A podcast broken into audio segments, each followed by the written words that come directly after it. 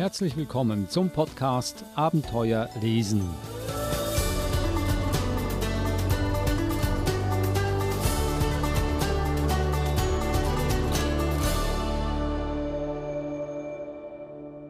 Wenn Sie gute Kinderbücher mögen, dann sind Sie hier genau richtig im wöchentlichen Podcast Abenteuer lesen. Eva Mura stöbert für Sie in Büchern, die spannend und auch lehrreich sind und mit denen man ein wahres Leseabenteuer erleben kann. Hallo Eva. Hallo Adrian. Ich bin Adrian Plitzko und lasse mich genauso von Evas Bücherwahl überraschen und begeistern. Und das schon seit fast vier Jahren, jede Woche neu. Und jetzt klingeln schon überall die Glocken. Vier Jahre mal durchschnittlich 50 Wochen bzw. Episoden bedeutet, dass wir heute die 200. Episode feiern können.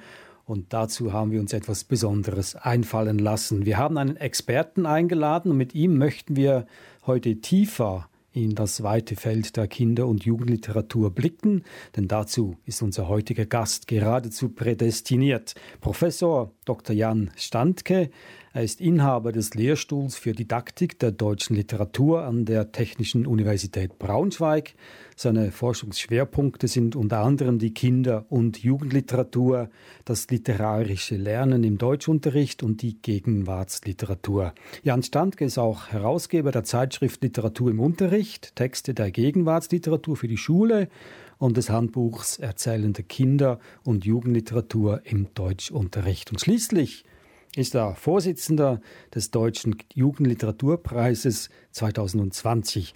Und da sind noch einige mehr Titel vorhanden, aber Herr Professor, die möchte ich jetzt nicht alle vorstellen, sonst ist unser Podcast schon zu Ende.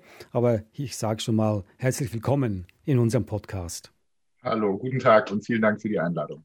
Ich möchte an dieser Stelle die Sieger des diesjährigen Jugendliteraturpreis kurz vorstellen. Der Preisträger der Kritikerjury in der Kategorie Bilderbuch ist Dreieck, Quadrat, Kreis von Mac Barnett und Jon Klassen, erschienen im Nord-Süd Verlag.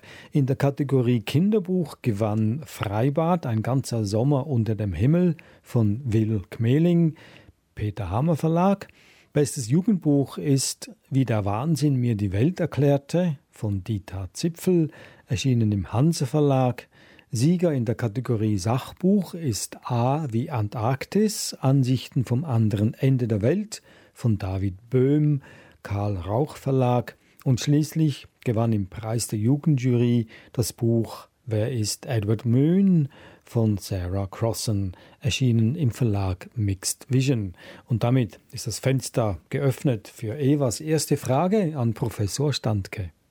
Ja, ich durfte ja letztes Jahr bei der Frankfurter Buchmesse dabei sein, äh, bei der Verleihung der, äh, der Buchpreise. Und das war schon ein, ein beeindruckendes Erlebnis. Dieses Jahr ist es ja ganz anders abgelaufen, aber trotzdem sehr, sehr schön.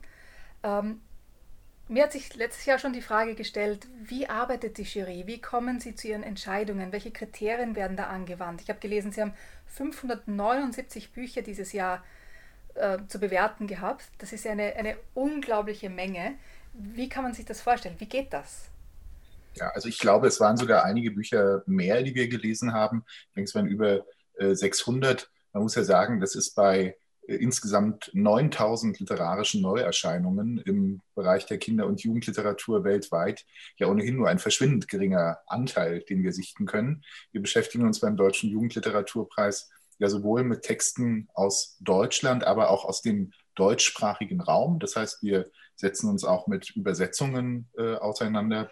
Ja, und äh, wir arbeiten in einer strukturierten Jury. Äh, da gehören äh, mehrere Kolleginnen dazu, die übrigens nicht alle nur aus der Wissenschaft kommen, sind also nicht nur Professoren dabei, sondern auch äh, Buchhändlerinnen, Bibliothekarinnen, Literaturpädagogen, Journalistinnen.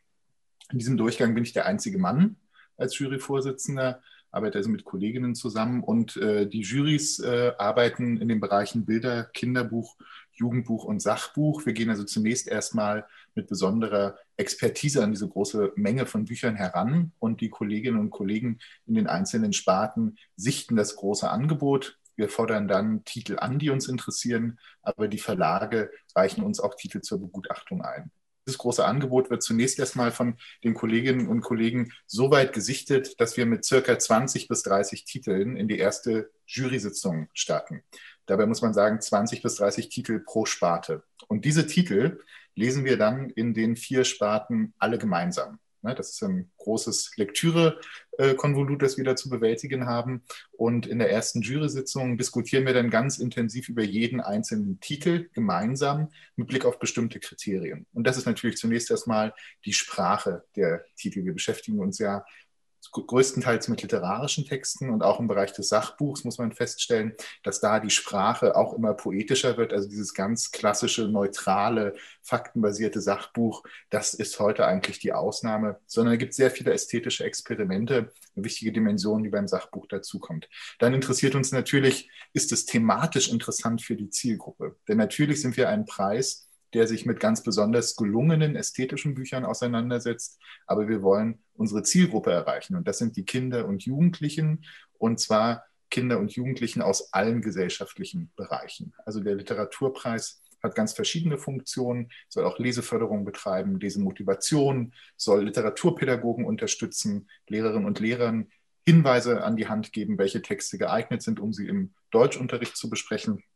Dann ähm, schauen wir, wie ist der das Thema dieses Buches ähm, erzählerisch vermittelt? Gibt es da ganz besondere Perspektiven, eine innovative Sicht auf das Thema? Gibt es vielleicht auch Texte, die äh, sich intertextuell mit anderen Klassikern der Literatur verknüpfen? Auch das ist natürlich eine ganz äh, besonders spannende Frage, zu schauen, wie hängt die Gegenwartsliteratur mit der literarischen Tradition zusammen? Denn das muss man ja sagen, das wenigste, was uns äh, bei den literarischen Neuerscheinungen begegnet, ist auch tatsächlich ganz neu. Ne? Häufig sind es ja Variationen von bereits bekannten Themen oder Erzählmustern. Ja, beim Bilderbuch achten wir natürlich besonders auf die Ästhetik des Bildes und die Verknüpfung von Bild- und Textanteilen. Und beim Sachbuch, äh, das ist uns besonders wichtig, prüfen wir natürlich auch sehr genau, wie es denn um die sachliche Richtigkeit der Bücher bestellt. Ähm, das führt häufig dazu, dass wir auch mal externe Gutachten anfordern müssen. Denn auch wir als Jury können natürlich nicht in jedem Bereich ganz up-to-date sein. Wir beschäftigen uns ja mit Büchern, die von der Tierwelt der Antarktis äh, bis zur Neurobiologie der Empathie reichen. Ne? Da, das interessiert uns natürlich alles, aber im Zweifelsfall holen wir uns Unterstützung von ausgewiesenen Wissenschaftlern und Wissenschaftlerinnen. Ähm, und das führt dann leider manchmal auch dazu, dass Bücher, die uns eigentlich am Herzen liegen, dann auch ausscheiden müssen, weil es sachliche Fehler gibt. Ne? Das ist dann manchmal schmerzhaft, gehört aber zu der Juryarbeit dazu. Und aus diesen 20 bis 30 Büchern pro Sparte machen wir dann für die Nominierungsliste sechs Titel. Sechs Titel stehen für die Leipziger Buchmesse, die in diesem Jahr ja leider auch ausfallen musste, bereit und werden eigentlich vor großem Publikum in Leipzig, vor den Verlagen, vor den interessierten Leserinnen und Lesern und auch vor den Autorinnen und Autoren verkündet. Und dann geht es in die wirklich heiße Phase, denn aus diesen sechs Titeln müssen wir dann in der letzten Jury-Sitzung in besonders intensiven Diskussionen, die kontrovers, äh, manchmal auch etwas dynamisch, aber immer sachorientiert und dann am Ende ja auch erfolgreich sind, äh, die Gewinner der einzelnen Sparten auswählen. Das ist besonders spannend, macht ganz viel Spaß und wir sind alle glücklich, wenn wir das dann geschafft haben und die Gewinner feststehen. Und dann müssen wir uns nach der Jury-Sitzung natürlich alle in größter Verschwiegenheit üben, was gar nicht so leicht ist, wenn man natürlich am liebsten sofort rausplatzen möchte damit. Aber das ist ja wirklich der Preisverleihung vorbehalten, die dieses Jahr im Berliner Gripstheater stattgefunden hat. Das war im Livestream zu sehen und ist übrigens auch für alle interessierten Zuhörerinnen und Zuhörer immer noch abrufbar auf der Seite des Arbeitskreises für Jugendliteratur. Auch bei YouTube findet man die Preisverleihung noch. Ist ganz professionell gemacht worden. Das Berliner Gripstheater ist wie zu einem Fernsehstudio umfunktioniert worden mit großem technischen Aufwand.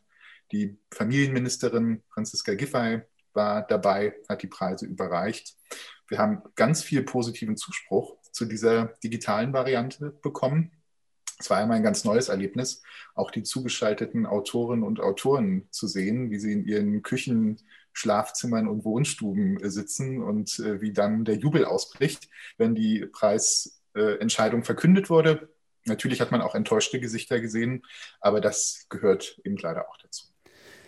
Sie nennen sich ja Kritikerjury, das heißt also, Sie gehen die Bücher mit einem kritischen Auge an, Sie lesen die mit kritischen Augen.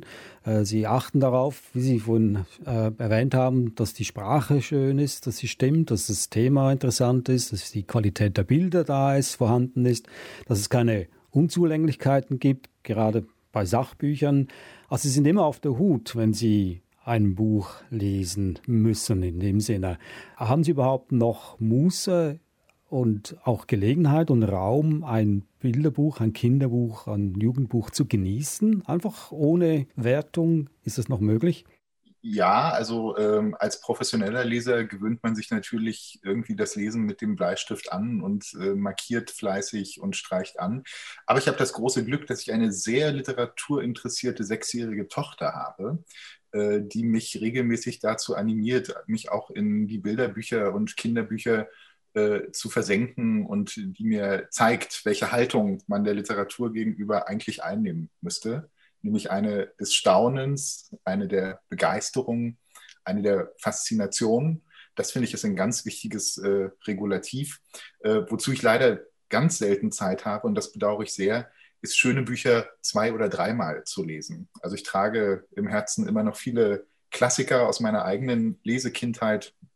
Äh, Michael Endes Unendliche Geschichte zum Beispiel ist so ein Buch, das ich eigentlich immer wieder gern lesen möchte, auch weil mich viele Texte, die ich heutzutage als Neuerscheinung in die Hand bekomme, immer wieder daran erinnere, dass doch vieles schon erzählt wurde, manchmal sogar besser ne, in den älteren Texten. Äh, und da würde ich gern zu den Klassikern äh, zurückgreifen.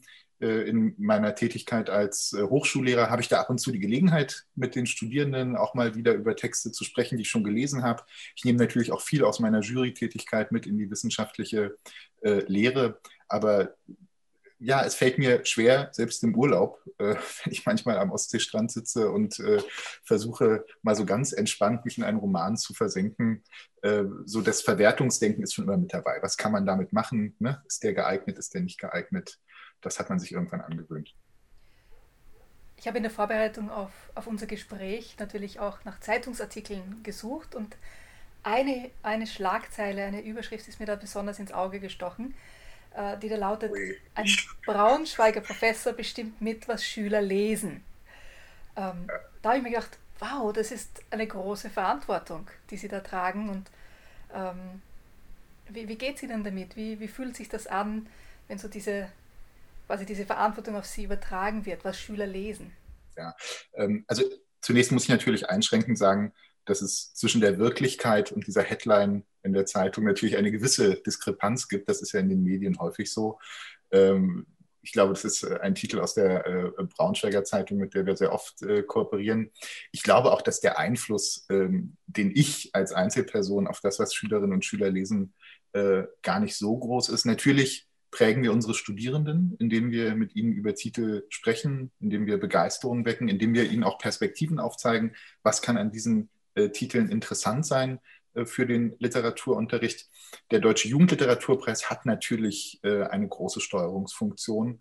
Es ist der wichtigste Literaturpreis in diesem Segment in Deutschland und er wird ja auch international sehr stark wahrgenommen, weil wir auch immer wieder Preisträger aus dem internationalen Bereich haben. Das goldene Siegel, das dann auf den Büchern landet, fällt in den Buchhandlungen natürlich auf. Wir nehmen auch sehr genau wahr, dass viele Internetseiten, die sich mit Literaturvermittlung oder Literaturempfehlungen beschäftigen, sich orientieren an dem, was wir im Deutschen Jugendliteraturpreis auswählen. Also das lädt uns schon eine gehörige Verantwortung auf die Schulter, äh, die wir auch alle nach Kräften wahrnehmen, meine Kolleginnen und ich. Ähm, dass ich nun der Entscheider bin, äh, das würde ich ein bisschen relativieren, aber äh, ich wirke daran mit. Wie wichtig ist Literatur im Unterricht und wie wichtig ist Literatur überhaupt für Kinder? Also, es wird Sie nicht wundern, dass ich als Literaturdidaktiker diese Frage folgendermaßen beantworte und sage, Literatur ist für Schülerinnen und Schüler, für Kinder eigentlich das Bildungsmedium äh, par excellence. Und äh, ich meine hier Bildung gar nicht so sehr in einem ganz konzeptionellen äh, Sinne, dass bestimmtes Wissen erworben wird, das uns später mal nützt, sondern Literatur hat mit Persönlichkeitsentwicklung grundlegend etwas zu tun. Kindern, denen im frühesten Alter schon vorgelesen wird, die in äh, emotionale Spiele verwickelt werden äh, wird, denen vorgesungen wird, die frühzeitig ein Empfinden für die ästhetische Dimension von Sprache bekommen, für Reimstrukturen, für Rhythmus, ähm, die erschließen sich die Welt auf eine ganz andere Weise als Kinder, die diese Erfahrung nicht machen können. Literatur hält Themen bereit, die Schülerinnen und Schüler interessieren, die zur Auseinandersetzung anregen, die zum Nachdenken anregen, die Sichtweisen ähm, eröffnen können, zu denen man so vielleicht nicht gelangt. Ähm, Literatur ähm, ist äh, ein Medium, das zur kritischen Urteilsbildung herausfordert. Aber Literatur führt, glaube ich, auch zu einer Form der ästhetischen Wahrnehmung, die uns hilft, die Welt, in der wir uns bewegen, manchmal auch einfach mit anderen Augen zu sehen und auch in ungünstigen Umständen ähm, dem, was passiert, immer noch etwas Schönes abgewinnen zu können. Und diese Fähigkeit, ähm, den Schülerinnen und Schülern mit auf den Weg zu geben, Literatur für sich nutzen zu können. Und zwar nicht nur in der Schule, sondern lebenslang und nicht nur auf den gedruckten literarischen Text beschränkt, sondern auch mit Blick auf das Theater, auf die Musik, auf die Oper, auf die äh, darstellende und auf die bildende Kunst. Das halte ich für einen essentiellen äh, Auftrag von Schule, aber auch schon von der Elementarbildung. Das geht im Kindergarten schon los. Also Schülerinnen und Schüler, Kindern zu dieser Einstellung zu verhelfen, das ist unser Auftrag. Das hat natürlich immer auch etwas mit so ganz, ja, vielleicht technischen Fähigkeiten wie Lesekompetenz zu tun. Ne? Das kann man natürlich an ganz unterschiedlichen Gegenständen entwickeln. Auch der Sachtext muss flüssig gelesen werden. Literarische Texte mit Genuss zu, äh, wahrzunehmen, das ist nochmal was anderes das erfordert Fingerspitzengefühl. Da muss bei Schülerinnen und Schülern einfach der Funke geschlagen werden. Da muss Motivation und Begeisterung entstehen. Und wenn uns das gelingt, dann ist, glaube ich, Literatur das Bildungsmedium, das Schülerinnen und Schüler heutzutage am meisten brauchen. Dann möchte ich jetzt äh, zwei Fragen in einer Frage stellen. Ich weiß nicht, wie intensiv Literatur im Schulunterricht äh, angewendet wird, aber ist es Ihrer Meinung nach genügend oder sollte da noch mehr stattfinden? Reicht es, das nur in der Schule sich mit Literatur zu beschäftigen oder soll man es auch zu Hause tun? Sollten die Eltern genauso Einfluss nehmen und die Literatur fördern, wie es die Lehrer tun? Und wenn ja, wie sollen die Eltern das tun? Eine große Frage, äh, die bei mir ganz viel Kopfnicken hervorruft. Fangen wir vielleicht mal von hinten an. Also literarische Bildung ist natürlich äh, keineswegs eine exklusive Aufgabe der Schule, sondern das ist sozusagen eine Lebenseinstellung, ein Habitus, den man entwickeln soll. Und da spielen Eltern natürlich die größte Rolle. Ähm, zugleich ist das häusliche Umfeld, das haben uns die größten, größeren Bildungsstudien der letzten Jahre auch gezeigt, äh, eines der größten Risikofaktoren. Ne? Denn es gibt äh, in PISA und in anderen Studien äh, ganz klare Hinweise darauf, dass äh, die Tatsache, wird zu Hause gelesen oder nicht, gibt es Anschlusskommunikation für Schülerinnen und Schüler oder nicht, äh, passen also sozioökonomischer Hintergrund und Bildungsabsicht der Schule gut zusammen. Wenn es da Diskrepanzen gibt, dann ist der Bildungserfolg von Schülerinnen und Schülern häufig stark gefährdet. Und da sind die Möglichkeiten der schulischen Bildung natürlich auch begrenzt. Aber wenn zu Hause vorgelesen wird, wenn es die Möglichkeit gibt, ins Theater zu gehen, sich das Weihnachtsmärchen anzuschauen, ne, zu, literarische Lesungen zu besuchen, in die Bibliothek zu gehen, wenn das alles gemacht wird, dann gibt es für Schülerinnen und Schüler die Möglichkeit, literarische Erfahrungen, die sie im Unterricht machen, auch mit dem häuslichen Umfeld zu verknüpfen. Und dann gibt es eine ganz wichtige Schnittstelle, aus der Schülerinnen und Schüler heraus erkennen werden, äh, können, können, Literatur ist etwas Wichtiges, Literatur ist etwas Bedeutsames, nicht bloß für mich, sondern auch für meine Eltern. Literatur spielt im Deutschunterricht, äh, soweit ich das zumindest für Deutschland äh, beurteilen kann, natürlich eine wichtige Rolle, äh, vor allen Dingen dann ab der Sekundarstufe 1, also ab der sagen wir, 9. oder 10. Klasse tritt der klassische Sprachunterricht, der Erwerb von orthografischem und grammatischem Wissen eigentlich immer weiter zurück und Deutschunterricht ist zu einem sehr großen Teil Literaturunterricht. Das hat auch ein bisschen was mit der ähm, Prüfungslogik äh, des deutschen Abiturs zu tun, da der Umgang mit literarischen Texten, die Analyse, die Interpretation da nach wie vor eine ganz große Rolle spielen. Das ist die eine Seite der Medaille. Also Literatur spielt eine Rolle. Könnte man die Frage vielleicht noch ein bisschen erweitern und fragen, ist es denn immer die richtige Literatur, die im Deutschunterricht eine Rolle spielt? eines meiner Forschungsschwerpunkte ist ja die Gegenwartsliteratur. Wenn ich frage, kommt genügend Gegenwartsliteratur im Deutschunterricht vor, dann müsste ich antworten, na ja, ne, das hängt äh, immer sehr stark davon ab. Ähm, es gab ja vor äh, einigen Jahren nach der ersten PISA-Studie, nach dem PISA-Schock, dass man also festgestellt hat, dass irgendwie äh, der Unterricht nicht zu den Ergebnissen führt, die man sich im internationalen Vergleich so wünscht, haben wir den Unterricht ja von einer eher stofforientierten äh, Planung, also von den Gegenständen hin zu den Kompetenzen umgestellt. Es geht jetzt also eher darum, was können Schülerinnen und Schüler ganz konkret, durchaus mit Blick auf empirische Messbarkeit und nicht mehr so sehr, mit welchen Gegenständen beschäftigen sie sich. Das hat einerseits dazu geführt, dass es große Freiheiten gibt. Ne? Also wir können viel freier wählen, welche Texte werden denn eigentlich gelesen. Gleichzeitig gibt es dann wieder von Abitur her gedacht, also von den Abschlussprüfungen, auch für den mittleren Schulabschluss, die Leselisten, die von den äh, Schulministerien äh, in den Unterricht gebracht werden, wo schon relativ genau gesagt wird, also um welche Texte wird es denn bei der Abschlussprüfung gehen. Und da spielt Gegenwartsliteratur also zunehmend eine Rolle, aber die Klassiker überwiegen natürlich nach wie vor. Also wir finden sehr häufig immer noch äh, Goethe, wir finden das bürgerliche Trauerspiel von Schiller und Lessing, wir finden Kurzgeschichten von Wolfgang Borchert, also aus der Zeit kurz nach dem Zweiten Weltkrieg. Ähm, das sind alles Texte, die für Schüler interessant sein können, aber sie sind es nicht von sich selbst her, ne, sondern es bedarf der Vermittlung. Und äh, mein Ansatz ist eigentlich, die äh, Besprechung von literarischen Klassikern viel stärker mit der Gegenwartsliteratur zu verknüpfen. Denn die Themen äh, der Klassiker, die sind natürlich hochspannend. Ne? Also es geht, denken wir an Goethes Werther um Identität, es geht um Kunst, es geht um aufwallende Liebe, es geht um Enttäuschung. Alles Themen, die Sie beispielsweise in der Jugendliteratur der Gegenwart wunderbar erzählt finden. Ne? Was spricht also dagegen, von der Jugendliteratur ausgehend über bestimmte Themen auch den Weg in die Klassiker zu finden? Denken Sie an Liebes- und äh, Ehrkonzepte des bürgerlichen Trauerspiels, ne? an die Frage nach äh, der Tugend der Frau und äh, den Skandalen, die körperliches Verlangen und emotionale Zuneigung hervorrufen. Und schauen Sie sich mal an, wie in der interkulturellen Jugendliteratur heutzutage äh, das Aufeinandertreffen von unterschiedlichen kulturellen und religiösen Vorstellungen verhandelt wird. Das sind doch im Grunde ganz ähnliche Themen, die aus der Gegenwart in die Geschichte führen können und aus der Geschichte in die Gegenwart zurück.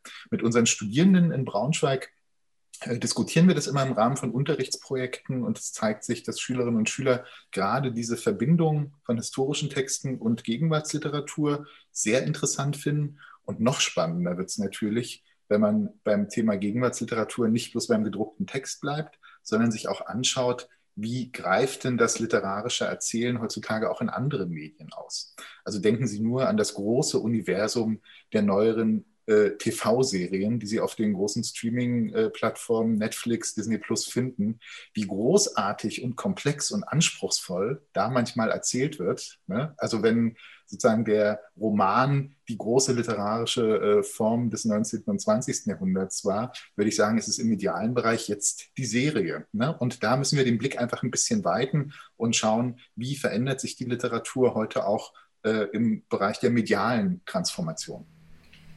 Wenn wir gerade bei diesen Veränderungen sind, ähm, dann passt gleich meine nächste Frage dazu. Welche Trends sehen Sie? In welche Richtung entwickelt sich die Kinder- und Jugendliteratur? Von den letzten ähm, Jahren ausgehend, aber in die Zukunft.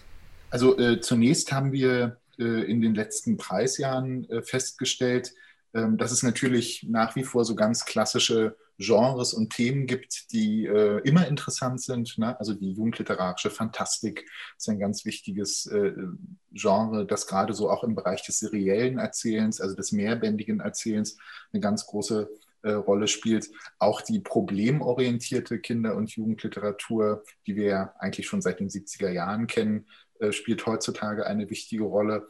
Ähm, was ich feststelle, ist, dass ähm, es einen deutlichen Trend zum anspruchsvollen Erzählen gibt, ne? dass also gerade die Jugendliteratur ähm, durch interessante, anspruchsvolle literarische Konstruktionen reüssiert. Das können wir ja gerade bei den nominierten Titeln und auch bei den Preisträgern dieses Jahres ganz gut sehen. Man stellt fest, dass es zunehmend einen Trend auch zum intermedialen Erzählen gibt, wo Bild und Text auch im Roman eine ganz wichtige Verbindung eingehen, wenn wir uns beispielsweise äh, Dieter Zipfels der Wahnsinn mir die Welt erklärte anschauen, wo ja die Illustrationen äh, und der Text ganz intensiv miteinander korrespondieren.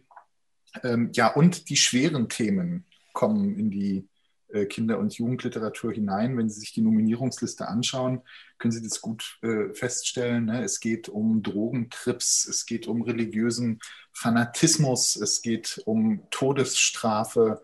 Ähm, also die Jugendliteratur setzt sich ganz verstärkt und aktiv und innovativ mit aktuellen Herausforderungen der Gegenwart ähm, auseinander ohne aber dabei die ästhetische Dimension außer Acht zu lassen. Also das ist für mich eine Entwicklung, die ich mit großer Begeisterung verfolge, dass die Jugendliteratur also wirklich auch bereit ist zum formalen Experiment und ohne zur Erwachsenenliteratur zu werden. Ne? Also das ist ja auch ein Trend, dass man äh, also immer mal wieder auch im Bereich des, des Jugendbuchs Titel findet, die eigentlich im Verlagsbereich äh, für die Erwachsenen erschienen sind. Ne? Ähm, aber wir sehen das auch bei den klassischen Kinder- und Jugendbuchverlagen, dass hier also das Bewusstsein für die aktuellen Herausforderungen der Gegenwart wirklich da ist. Es gibt ja beim Deutschen Kinder- und Jugendbuchpreis auch eine Jugendjury, also Jugendliche, die mitbestimmen und ihren eigenen Preis vergeben. Ähm, meine Kinder waren ja letztes Jahr auch mit auf der Frankfurter Buchmesse und haben das ganz, ganz toll gefunden, aber sie hatten einen Kritikpunkt mhm. an der Verleihung, ähm, dass es keine Kinderbuch-Kinderjury gibt und sie sich benachteiligt gefühlt haben gegenüber den Jugendlichen. Warum gibt es keine Kinder Kinderbuchjury? Das ist eine interessante Frage, auf die ich gar keine ganz gute Antwort habe. Ähm, also die Jugendjury die übrigens vollkommen autonom arbeitet. Ne? Also mit denen haben wir ähm, gar nichts zu tun. Also wir beobachten natürlich sehr aufmerksam, ähm, was die so machen, ähm, sind auch immer ganz überrascht, dass es doch viele Überschneidungen, zumindest in den Nominierungen zwischen der äh, Kritikerjury und der Jugendjury gibt. Äh, aber prinzipiell arbeiten die autonom. Das sind ja Jugendleseklubs, die aus ganz Deutschland kommen, die sich um die Mitwirkung bewerben können und die vermutlich aufgrund ihres Alters und ihrer Leseinteressen ähm, eher Texte wählen, die für sie selbst interessant sind. Ähm, ob man das nicht vielleicht mal ein bisschen fokussieren sollte, dass auch aus der Perspektive der Kinder und Jugendlichen Kinderbücher nominiert werden, das ist ein ganz interessanter Gedanke. Den sollten wir mal aufgreifen. Ich habe danach gar nicht so genau drüber nachgedacht, aber Sie haben recht. Professor Dr. Jan Standke, Inhaber des Lehrstuhls für Didaktik der deutschen Literatur an der Technischen Universität Braunschweig und unter vielem, vielem anderen auch Vorsitzender der Kritikerjury des Deutschen Jugendliteraturpreises 2020 und natürlich unser Ehrengast in der 200. Jubiläumsepisode des Podcasts Abenteuer lesen. Aller, allerbesten Dank für das interessante Gespräch. Vielen Dank und alles Gute für Sie. Und das war unser Podcast heute, die 200. Episode. Besten Dank, dass Sie alle dabei waren. Eva, auch dir vielen Dank für die vergangenen vier Jahre. 200 Mal durchschnittlich vier Bücher, 800 Kinderbücher habe ich mir angetan in den letzten vier Jahren. Viel, viel mehr, als ich noch Kind war. Besten Dank auch dafür. Wenn äh, Ihnen der Podcast gefallen hat, dann erzählen Sie es doch bitte weiter. Mehr Episoden finden Sie auf unserer Webseite sbs.com.au-german. Dann auf Themen klicken und Abenteuer lesen. Und ich freue mich auf die 201. Episode nächste Woche. Bis dann. Tschüss zusammen.